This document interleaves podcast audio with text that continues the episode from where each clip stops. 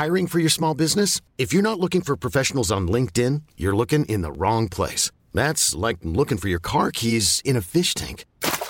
LinkedIn helps you hire professionals you can't find anywhere else, even those who aren't actively searching for a new job but might be open to the perfect role. In a given month, over 70% of LinkedIn users don't even visit other leading job sites. So start looking in the right place. With LinkedIn, you can hire professionals like a professional. Post your free job on linkedin.com slash achieve today. Entrevista.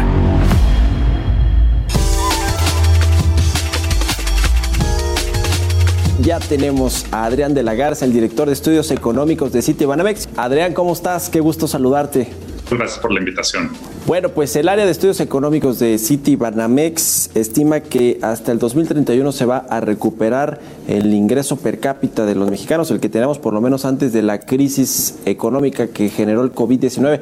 A ver, cuéntanos en base, eh, eh, digamos, con qué base hicieron este análisis, por favor, Adrián. Sí, desde luego. Eh, son varios elementos. El primero, desde luego, que no podemos perder de vista porque no salimos del, de, esta pandemia es justamente ese. Tenemos una crisis sanitaria que se ha manifestado también o reflejado en, en, una contracción muy profunda de la economía. Pensamos que por ese lado va a haber cicatrices profundas en el mercado laboral, sobre todo, que va a ser difícil subsanar, que van a llevar tiempo para curarse.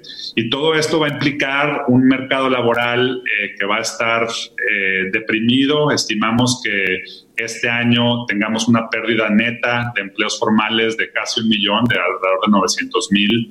Em, a pesar de, la recuperación que vimos, por ejemplo, en los datos que, salieron este fin de semana, pensamos que la recuperación en ese, en ese sentido en 2021 va a ser eh, muy ligera, con una recuperación neta de empleos de 400 mil plazas.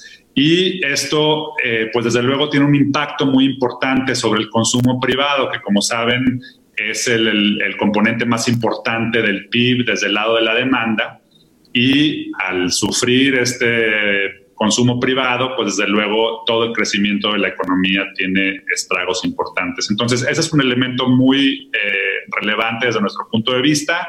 El otro tiene que ver con el, el impacto sobre la inversión privada. La inversión privada que ya desde antes de la pandemia venía contrayéndose a tasas importantes, no solamente durante esta administración, incluso desde antes ya veíamos cierta debilidad en la, en la, inversión privada, en la inversión privada y pública. Pero eh, sí, ya durante todo 2019 tuvimos contracciones muy importantes, pensamos que hay elementos de incertidumbre eh, que tienen que ver con eh, pues todos estos mensajes eh, digamos, no apropiados para incentivar la inversión que ha mandado el gobierno federal en particular, sobre todo en, el sector energético, y que pensamos que esa incertidumbre va a prevalecer y en ese sentido la inversión va a seguir eh, sufriendo.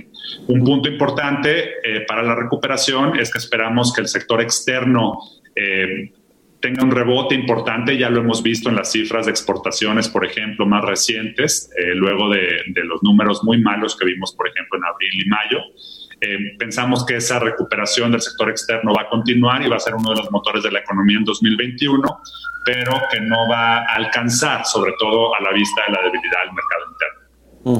Este dato del segundo trimestre del 2020 con respecto al PIB per cápita de eh, una caída de 19.4%, la más importante de los últimos 28 años, eh, pues ya nos habla de lo difícil que está, que la están pasando los mexicanos, ¿no? sobre todo los que están quedándose desempleados o los que ya no tienen el mismo ingreso o los microempresarios que eh, han tenido que cerrar su negocio o ponerlo en pausa en tanto se reactivan la, la, economía.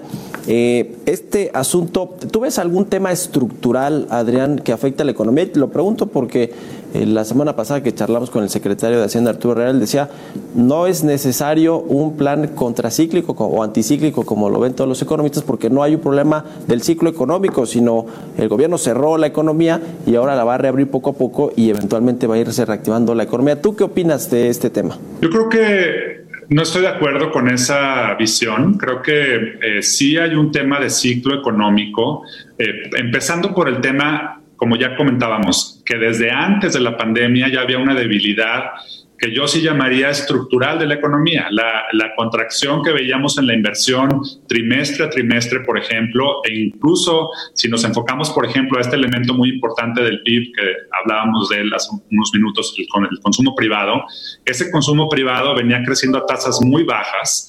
Eh, si veíamos, por ejemplo, la composición del consumo privado, veíamos que ya de trimestres atrás había una contracción muy importante en el gasto de los mexicanos en bienes duraderos, en autos, en refrigeradores, electrodomésticos en general. Todo eso habla, desde mi punto de vista, de, una falta de confianza por parte de los hogares en este sentido, de que la situación económica no estaba muy bien. Entonces creo eh, que con la pandemia esto se profundizó. Desde luego hay elementos que, como bien lo dijo el secretario Herrera, son temporales y una vez que se subsane este tema de la pandemia deberíamos de, de volver a cierta normalidad, pero hay sectores que van a sufrir estragos por mucho tiempo. Nosotros lo que venimos haciendo, por ejemplo, es hacer un seguimiento de distintos indicadores diarios o semanales, es decir, de alta frecuencia, que nos permiten ver em, desde una perspectiva más allá de lo que ofrecen las cifras del INEGI, de Banco de México, etcétera, que son buenísimas, pero que típicamente se publican con cierto rezago.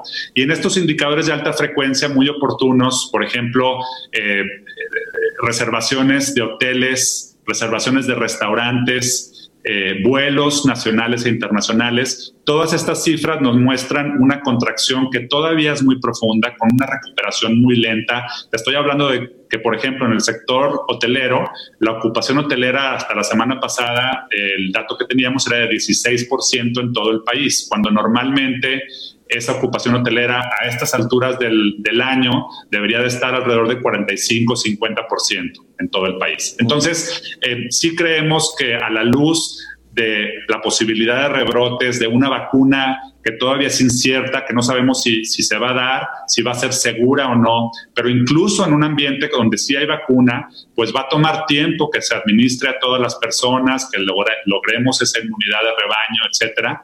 Eh, y en ese sentido sí creemos que va a haber sectores de la economía que van a estar afectados por mucho tiempo, que posiblemente implique cierres de empresas eh, muy importantes por muchos trimestres hacia adelante. Entonces yo creo que sí es un tema estructural eh, que va a afectar el crecimiento económico en el mediano y largo plazo. Finalmente, Adrián, ¿cómo ves el marco macroeconómico de Hacienda para el próximo año? Sobre todo el rebote de la economía de 4.6%.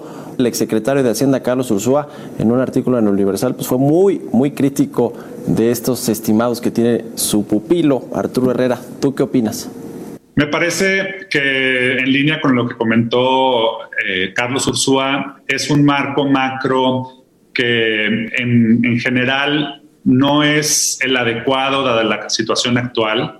Eh, y con esto me refiero a que sí lo vemos optimista, particularmente en lo que concierne al crecimiento económico estimado para 2021 y para la plataforma petrolera en ese año también.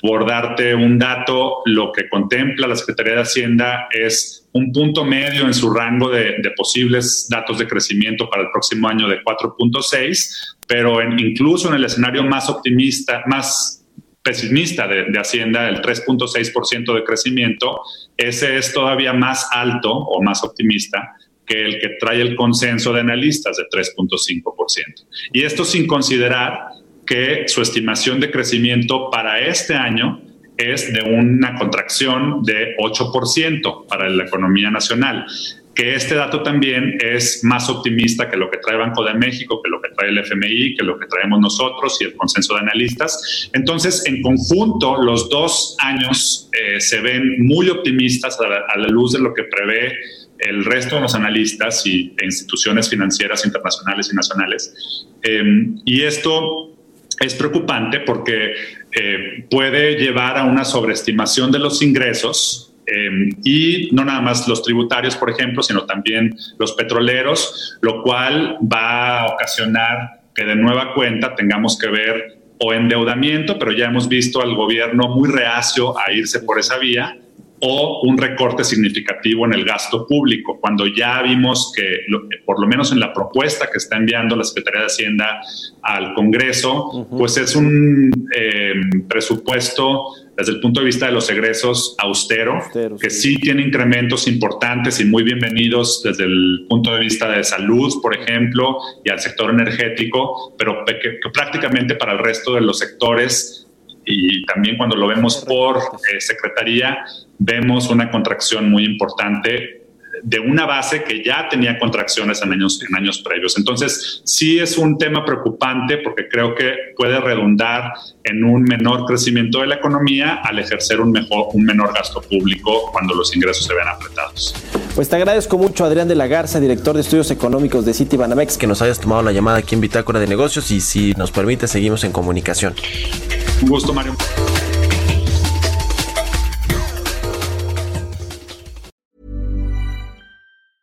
Hey, it's Danny Pellegrino from Everything Iconic. Ready to upgrade your style game without blowing your budget? Check out Quince. They've got all the good stuff shirts and polos, activewear, and fine leather goods, all at 50 to 80% less than other high end brands. And the best part? They're all about safe, ethical, and responsible manufacturing. Get that luxury vibe without the luxury price tag. Hit up quince.com slash upgrade for free shipping and 365 day returns on your next order. That's quince.com slash upgrade.